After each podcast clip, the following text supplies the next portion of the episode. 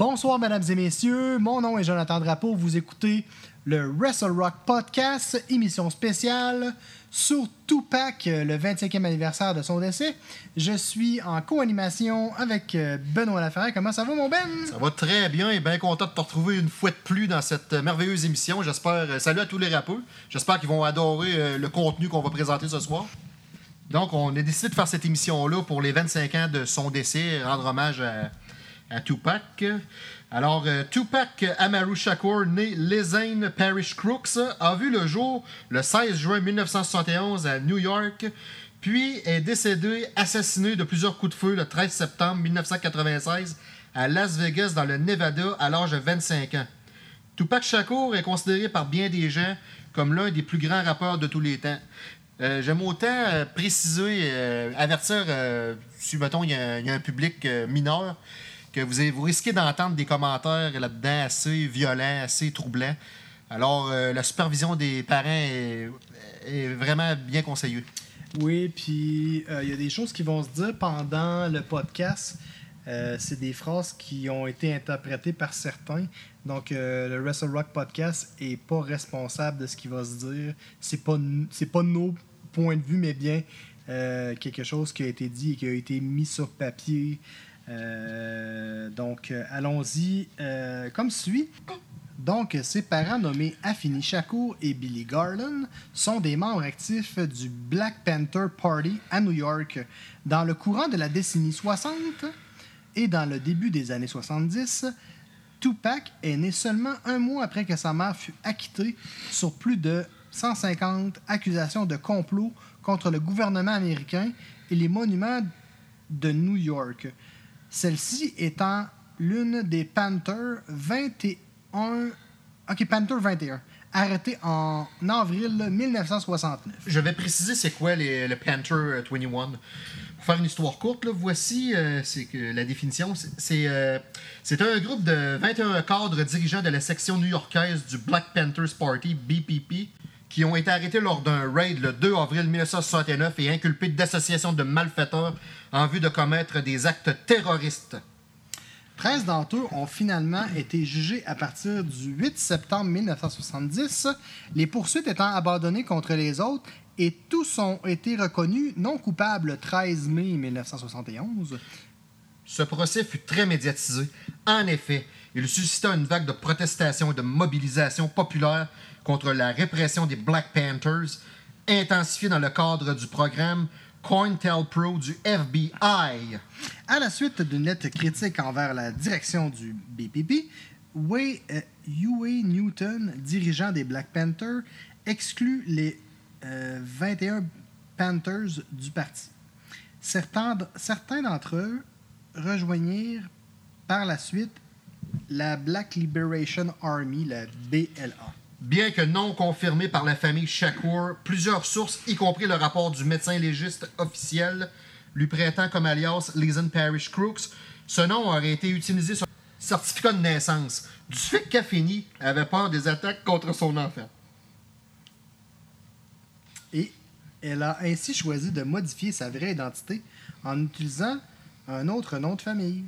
Elle a donc changé plus tard celui-ci après sa séparation avec Garland. Et son mariage avec Moutoulou Chaco, qui a fait de lui le beau-père de Tupac. Alors, nous allons parler de ses débuts dans le milieu artistique dans la fin des années 80 et début 90 jusqu'à son assassinat, comme mentionné si haut, en septembre 1996, mesdames et messieurs.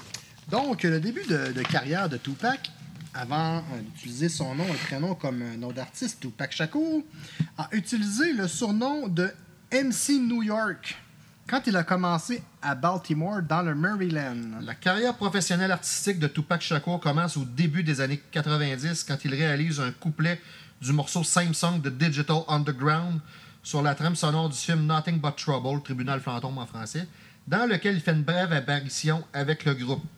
Lorsqu'il est en tournée, il en profite pour perfectionner son propre matériel, Tupac fait une première apparition sur le deuxième album de Digital Underground, This is an EP euh, release, publié au printemps 1991 et classé à la 21e place au Billboard 200. Il participe également à leur troisième album, Sons of the P. Le 12 novembre 1991, il lance son premier album solo intitulé To Apocalypse Now, qui atteint le 64e rang du Billboard 200 et est certifié disque d'or le 19 avril 1995 par le Recording Industry Association of America, RIAA. Au départ, Tupac a bien de la misère à commercialiser ses éléments. Euh, Cet album, excuse? Mais les dirigeants euh, Corp Records, Ted Field et euh, Tom Wally, finissent par accepter de le distribuer. L'album gagne beaucoup de succès grâce aux dénonciations qu'il a fait dans ses chansons et sa forte implication politique. La chanson Branda's Got a Baby atteint la 23e position du top 30 RB. Toutefois, ses textes de propos méchants sont critiqués par le vice-président euh, des États-Unis de cette époque, Dan Quayle.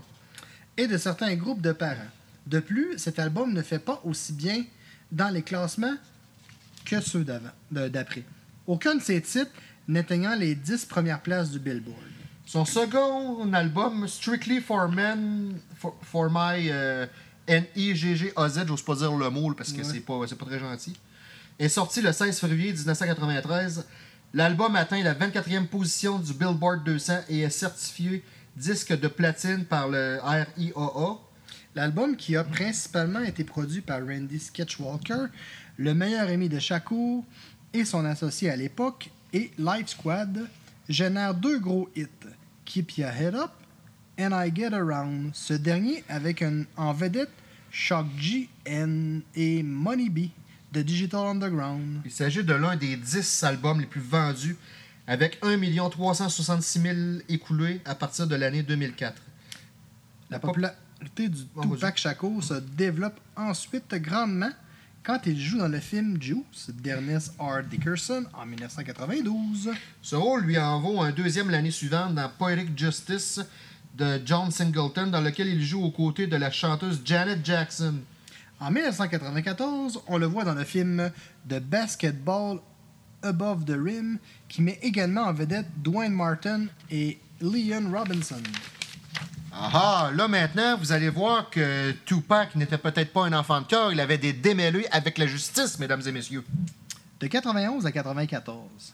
Bien que Tupac retient l'attention autant dans la musique rap qu'au cinéma, il n'a pas tout à fait la même popularité avec la justice. Effectivement, au mois d'octobre 1991, il poursuit au civil des policiers de la ville d'Oakland, en Californie, et demande 10 millions de dollars d'indemnisation, affirmant que ces policiers l'auraient attaqué pour avoir traversé la rue imprudemment. En 1992, un policier du Texas est tué par un adolescent qui écoutait l'album To Apocalypse Now, contenant des chansons qui parlent de meurtres de policiers, surtout la chanson Violent. Cela provoque beaucoup de controverses côté médiatique. Cela euh, ça. Donc, Dan Quayle, vice-président, encore une fois, des États-Unis à cette époque, ordonne que cet album soit retiré des ventes dans les magasins de musique et des médias à travers les États-Unis, ce qu'Interscope refuse. refuse. Tupac Shakur se défend en disant que son premier album parle des problèmes auxquels sont confrontés les jeunes afro-américains. Cependant, il est largement critiqué pour son langage explicite et ses images de violence à propos de l'application des lois. Qu'elle dénonce ouvertement cet album comme n'ayant pas de place dans notre société. Je vais juste ouvrir une petite parenthèse. Euh, à une certaine époque, les, euh, les, euh, les Afro-Américains, on se souviendra, tu sais, la, la- le- il y a eu un album aussi, euh, NWA, je sais pas si tu as vu l'émission euh, euh, qui est sur Netflix à propos de l'histoire de la NWA, euh, comme quoi euh, il avait sorti un album Fuck the Police. Ah non, avec ça, j'ai un pas écouté. single Fuck the Police, puis que il était interdit de le jouer pendant les, les, les événements. Puis tout ça, la police se pointait souvent aux événements de la NWA. Fait que tu sais, ça...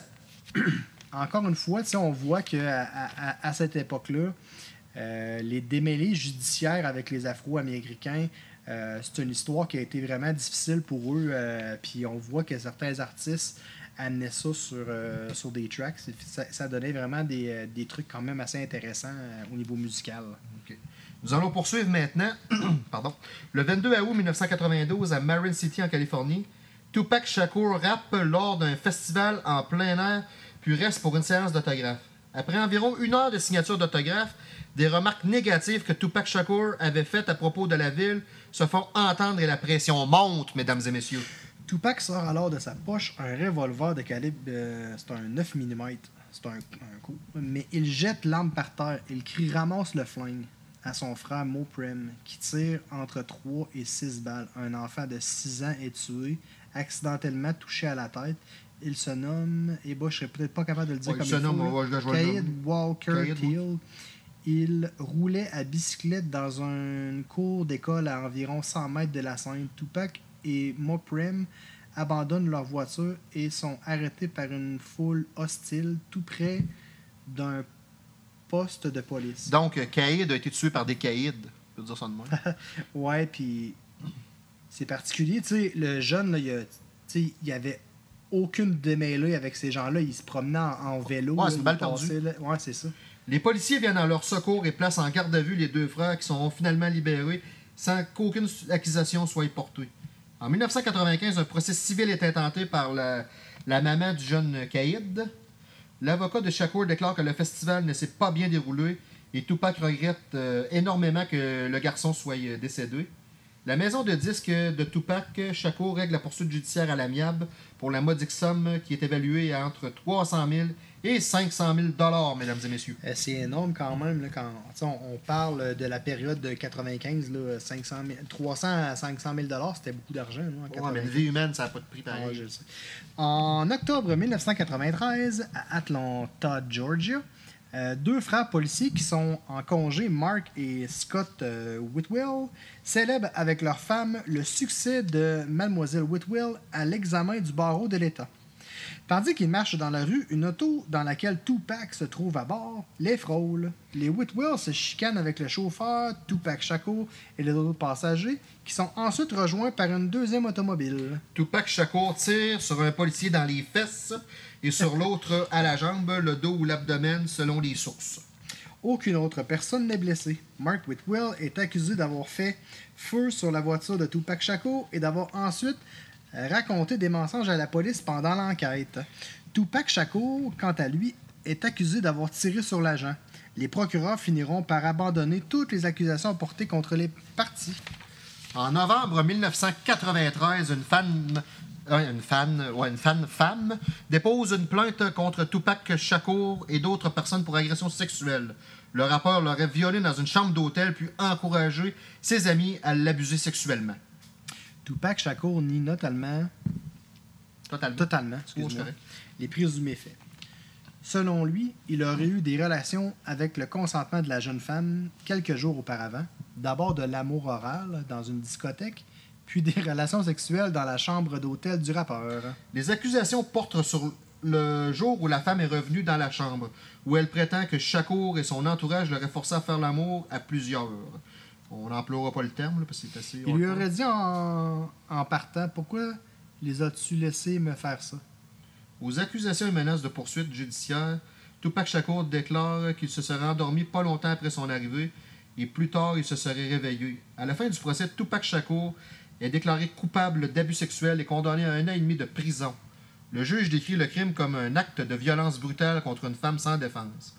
Le 28 novembre 1994, 14, Tupac déclare à la sortie du tribunal, après avoir entendu les accusations et les plaidoiries, Ceci, et par rapport à mon image, ils, les médias, m'ont construit, m'ont construit et me détruisent aujourd'hui sur la même image qu'ils ont diffusée. En 1994, Tupac est reconnu coupable d'avoir attaqué l'un des producteurs du film Menace to Society, Alan Hughes, durant le tournage d'un clip. Il est condamné à 15 jours de prison, des journées de travaux avec une entreprise de génie civil, des travaux communautaires et une amende de 2000 Nous sommes rendus maintenant au chapitre intitulé Tog Life, mesdames et messieurs.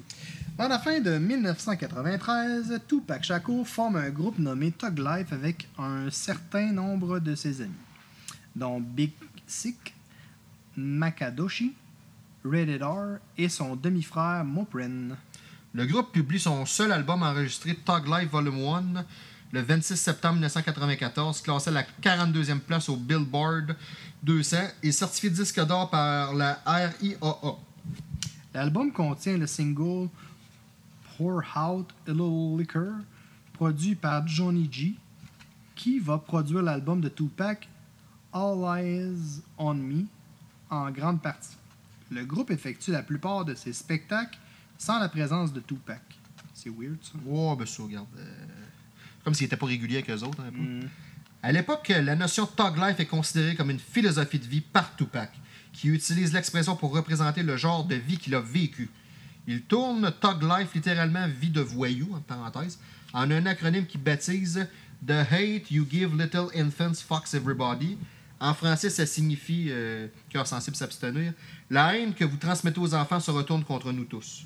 Tupac le définit comme un mode de vie où les gens réussissent en partant avec peu et en surmontant tous les obstacles euh, pour atteindre leur but.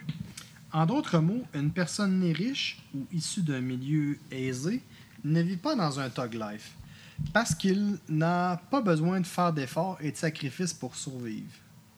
En raison de l'utilisation constante de cette expression par Tupac, celle-ci est devenue emblématique en lui et il s'est même fait faire un tatouage sur le ventre euh, Tug Life.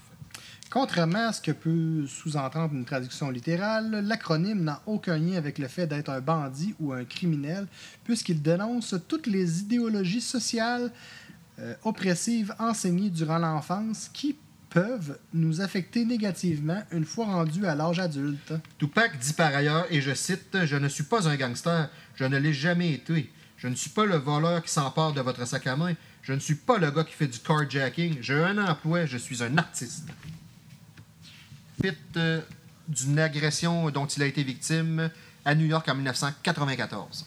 Dans la nuit du 30 novembre 1994, soit une journée avant le verdict de son procès l'accusant d'abus sexuels, Tupac et trois autres personnes de son entourage, dont son gérant Freddie Moore et euh, Stretch Walker, entrent dans le hall des Quad Recording Studios à Manhattan. Deux hommes armés vêtus en treillis se mettent à les suivre et juste avant qu'ils n'arrivent aux ascenseurs, sortent leurs armes à feu et volent les bijoux de Tupac, mesdames et messieurs. Dans l'agression, Tupac Shakur reçoit cinq balles, dont deux à la tête, tandis que son manager est touché une fois. Les agresseurs partent alors avec environ 40 000 de bijoux. Tabarnouche, j'allais au profit, man. Plus tard, Tupac accuse Sean Combs, euh, qui est euh, connu aut- autrement sous le nom de Puff Daddy, euh, Andre Harrell et Notorious B.I.G., sur lesquels il tombe par hasard juste quelques instants après l'agression. Tupac décrira la scène comme très surprenante, déclarant qu'aucun individu parmi eux n'a réagi pour l'aider et qu'il le regardait fixement comme s'il était surpris qu'il soit toujours vivant. Tupac Shakur a également de gros doutes sur son ami et associé Randy Stretch Walker d'être impliqué dans la tentative d'assassinat. Selon les médecins de l'hôpital Bellevue, où Tupac est admis immédiatement après l'agression, Tupac Shakur a reçu cinq balles, deux dans la tête, dont dans la haine, et une à travers le bras et la cuisse. Il sort de l'hôpital malgré les avertissements du personnel médical seulement trois heures après l'opération chirurgicale. Le lendemain, Tupac Shakur assiste au verdict de son procès en chaise roulante. Il est déclaré coupable de trois chefs d'accusation, dont celui d'attentat à la pudeur et non coupable de six autres. Le 6 février 1995, il est condamné à un an et demi et quatre ans et demi d'emprisonnement. Un an plus tard, le 30 novembre 1995, Stretch est tué de plusieurs coups de feu dans le dos en roulant avec sa mini-fourgonnette par trois hommes faisant feu depuis le côté de son véhicule à Queens Village. Son véhicule percute alors un arbre et heurte un véhicule stationné avant de se retourner. Le 27 mars 2008, le quotidien Los Angeles Times publie des excuses à Sean Puffy Combs, car ce journal l'avait accusé d'avoir joué un rôle dans l'agression de novembre 1994. L'article mentionnait que Tupac Shakur a été amené au studio par les associés de Biggie pour le tuer et ainsi favoriser Biggie. Le journal s'est basé sur de faux documents et de smoking gun à prouver leurs contradictions. Le 15 juin 2011, Dexter euh, Isaac, Ouais, un détenu emprisonné pour meurtre depuis un moment, publie un communiqué où il explique avoir été engagé par l'agent James Rosemond. Il déclare, et je cite, En 1994, James Rosemond m'a engagé pour cambrioler Tupac Shakur au Quad Studio. Il m'a offert 2500 dollars et m'a permis de garder tous les bijoux que je trouvais, sauf une bague qu'il voulait pour lui. C'était la plus grosse de deux, de deux bagues en- à diamant qu'on a volées. Il disait qu'il voulait mettre le diamant sur un nouvel anneau pour sa copine de l'époque, Cynthia Reed. J'ai encore comme preuve une chaîne qu'on a prise ce soir-là. C'est intense, pareil. Là. Alors, euh, nous sommes rendus maintenant à sa période d'emprisonnement de 1995. Le 14 février 1995, Tupac Shakur commence sa peine d'emprisonnement à la prison de Dannemora. Un mois plus tard, il sort son premier album multiplatine nommé Me Against the World. Dans cet album, il y a le single Dear Mama rendant hommage à sa mère. Le 10 devient aussitôt numéro 1 au Billboard 200. Et le reste pendant 5 semaines, ce qui fait de Tupac le seul artiste à décrocher une première position en même temps qu'il a fait de la prison. À la première semaine, l'album se vend à 240 000 exemplaires, établissant un record de vente la première semaine pour un, rapport, pour un rappeur solo, du moins à cette époque. Alors qu'il est en prison, il se marie avec sa petite amie de longue date, Keisha Morris, le 4 avril 1995. Par contre, le couple va divorcer un an plus tard. En prison, Tupac fait de la lecture, lisant des livres de Nicholas Machiavel, Machiavel dont Le Prince, L'art de la guerre de Sun, de Sun Tzu et d'autres ouvrages de stratégie et de mentalité politique. Durant la peine qu'il purge, Tupac écrit également un scénario intitulé Life to Tell. L'histoire raconte celle d'un adolescent qui devient un baron de la drogue, mesdames et messieurs. En octobre 1995, l'affaire est revisée en appel, mais à cause de tous ces frais juridiques, Tupac ne peut pas avoir de l'argent nécessaire pour la cautionnement. Après avoir purgé 11 mois de peine, Tupac Shakur est libéré surtout grâce à l'aide et l'influence de Suge Knight, le directeur de Dead Row, qui paie une caution de 1,4 million de dollars à condition que Tupac signe et enregistre trois albums avec son label. Et maintenant, nous sommes rendus euh, au chapitre de 1996, euh, quand il était impliqué dans le Death Row Records, le, gars qui l'a libéré, dans le fond. Euh, dès l'instant où il retrouve sa liberté, Tupac s'empresse de faire un retour en studio. La formation du nouveau band nommé Outlaws Immortal se réalise. Tupac Shakur commence à faire les enregistrements de son premier album avec Death Row et sort le single California Love quelques temps après. Le 13 février 1996, Tupac Shakur lance son quatrième album solo, euh, Isle Is On Me, qu'on a parlé euh, juste avant. Oui. Le premier double album de l'histoire du rap à, à être seulement composé de titres originaux.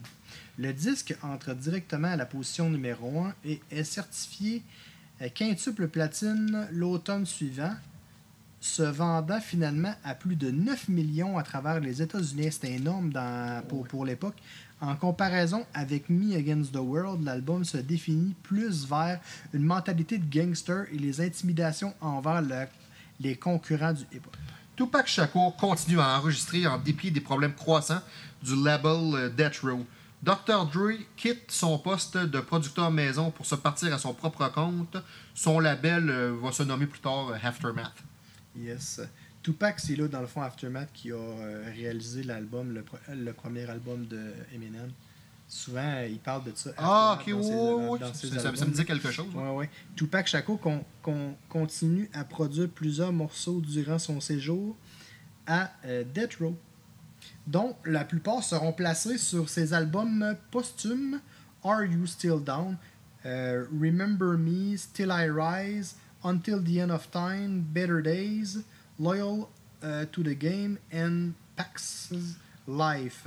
Il entame également le processus d'enregistrement d'un album intitulé One Nation avec le groupe Bootcamp Click et leur label Dog Down Records situé dans la métropole américaine new-yorkaise. Le 4 juin 1996, il publie avec les Outlaws la diss track Hit Hem Hop. Des propos violents contre son rival Biggie et ses associés. Dans la chanson, Tupac Shakur prétend avoir fait l'amour avec Faith Evans. Euh, c'est une citation. You claim to be a player, but I fuck your wife. La femme de Biggie à l'époque. Et remet en cause la street credibility des membres de Bad Boy Records. Bien qu'aucune preuve solide ne prouve que Tupac, euh, euh, Ouais, c'est ça, c'était- Tupac c'était correct. est persuadé que certains membres de Bad Boy étaient au courant de l'agression de 94 à cause de leur attitude cette nuit-là et de ce que ses sources lui ont dit. Tupac Shakur s'aligne sur Suge, PDG de Dead Row, dont les relations avec Sean Cobb se sont envenimées depuis un incident en 1995 au Platinum Club à Atlanta, ayant eu comme résultat mort de l'ami et garde du corps de Suge Jake euh, Robles. Huge Knight est catégorique en exprimant ses doutes à propos de l'impli- l'implication de Combs. Euh, la signature de Tupac avec Death Row ne fait qu'empirer la rivalité entre les côtes Est et les côtes Ouest. Euh, les deux parties restent des ennemis jurés jusqu'à l'assassinat de Tupac Shakur. Le 4 juillet 1996, Tupac joue en live à la House of Blues avec Outlaws, Da Dog Pound, Snoop Dogg et Nate Dogg.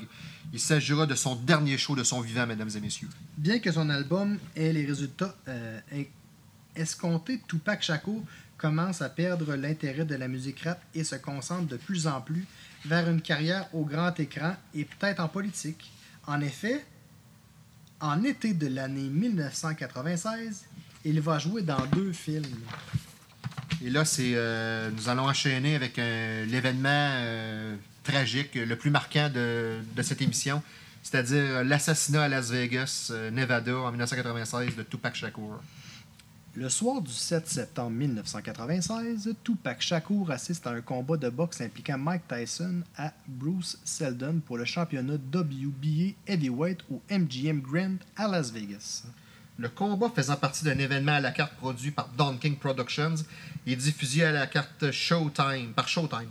En sortant de l'hôtel Casino, l'un des associés de Huge repère Orlando Baby Lane Anderson, un membre des Crips, dans le hall du MGM Grand et prévient Tupac qui saute sur Anderson immédiatement, rejoint par Huge et ses associés. L'altercation est filmée par les caméras de surveillance de l'hôtel Vegas. À peine quelques mois avant, Anderson et un groupe de Crips avaient volé un, gars de l'entourage de Dead Row dans un magasin Foot Locker, ce qui explique l'attaque de Tupac. Après la bagarre, Tupac Shakur doit se rendre avec Suge au club 662. Il monte dans la BMW E3 euh, E38 berline noire de l'époque qui appartenait à Suge au sein d'un grand convoi comportant beaucoup de gens du cercle d'amis de Tupac Shakur. Je fais une petite parenthèse juste pour, euh, pour expliquer euh, à nos, euh, à nos auditeurs. Dans ce temps-là, il y avait des gros. euh, il y avait deux euh, bandes rivales. Tu avais les. T'avais East Coast puis t'avais West Coast. Ouais, comme mentionné Puis les ouais. Crips, c'était les bleus, puis les Bloods, c'était les rouges. Ah, les- ça se faisait des chicanes entre eux. Là. Alors, à 22h55, lors d'un arrêt à une lumière rouge, Tupac baisse la vitre du véhicule et un photographe prend la dernière photo de Tupac Shakur vivant. Vers 23h05, la BMW est arrêtée par la police à vélo sur Las Vegas Strip car le son de la radio est jugé trop fort et également car il n'y a pas de plaque d'immatriculation sur la voiture. Les plaques ont ensuite été trouvées dans le coffre euh, de la voiture, dans le fond.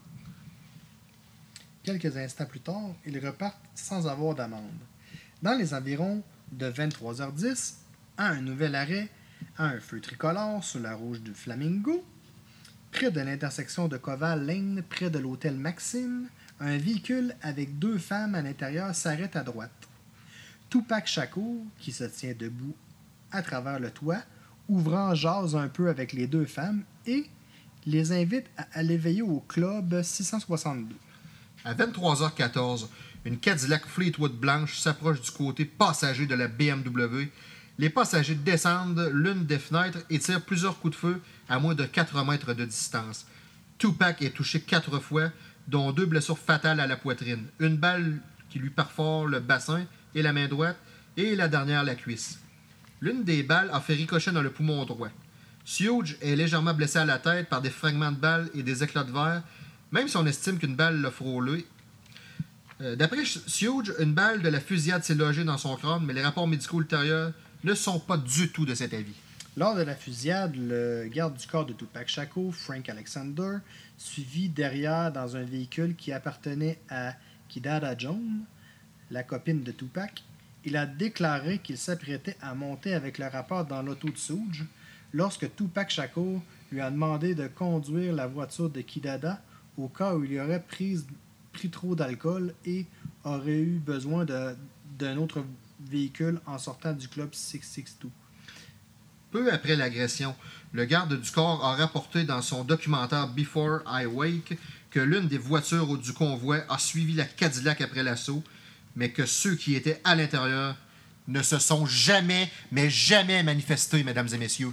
Après leur arrivée sur les lieux, la police et les ambulanciers amenèrent Suge et Tupac à l'hôpital au nom de l'université euh, au nom de l'université ça. Medical Center.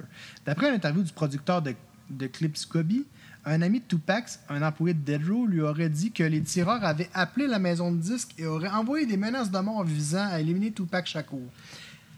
Après. Ah. Après avoir entendu cela, Gobi a immédiatement appelé la police de Las Vegas, mais les policiers ont répondu qu'ils étaient en sous-effectif et ne pouvaient pas être déployés. À l'hôpital, Tupac Shakur n'est pas tout à fait inconscient. Il est sous sédatif. Il respire à l'aide d'un masque et d'un respirateur artificiel en réanimation. Et là, il est au stade final placé en coma artificiel après avoir essayé à plusieurs reprises de quitter son lit d'hôpital. Bien qu'il ait été transféré dans un centre de traumatologie et qu'il ait subi plusieurs interventions chirurgicales, Tupac Shakur passe la phase critique du traitement médical et le personnel médical lui donne environ 50% de chances de survie. Gobi quitte l'hôpital après avoir appris que Tupac a récupéré 13% de ses facultés lors de la sixième nuit d'hospitalisation. C'est énorme, sixième. Il, Ouais, quand je même- sais, c'est- il est pas mort sur le coup. Là. Il a souffert en baptême. En après-midi, le vendredi 13 septembre 1996, à l'unité de soins intensifs, Tupac Shakur est victime d'une hémorragie interne. Les médecins tentent de le réanimer, mais leur effort à tenter de, de se résorber l'hémorragie reste vain. La mère de Tupac a fini décide de dire aux euh, médecins de ne pas insister davantage. Et là, malheureusement, euh, très triste nouvelle, le décès de Tupac Shakur est déclaré à 16h03 heure locale. La cause officielle de sa mort est une insuffisance respiratoire et un arrêt cardio-respiratoire résultant de ses multiples blessures par balle. Le corps de Tupac Shakur est incinéré le lendemain après avoir été autop- autopsié et une partie de ses cendres aurait par la suite été mélangée avec du cannabis pour être fumé par ses amis des Outlaws. C'est weird, hein? Et là, mesdames et messieurs, euh, comme euh, toute vedette qui meurt euh, de manière controversée, il y a toujours des théories et des rumeurs à propos de leur mort. Eh bien, nous allons enchaîner avec le chapitre des théories et rumeurs à propos du décès de Tupac Shakur, mesdames et messieurs. Surtout à cause d'un nombre d'éléments limités par les forces de l'ordre enquêtant sur l'assassinat de Tupac Shakur, plusieurs enquêtes indépendantes et théories sont apparues à ce sujet.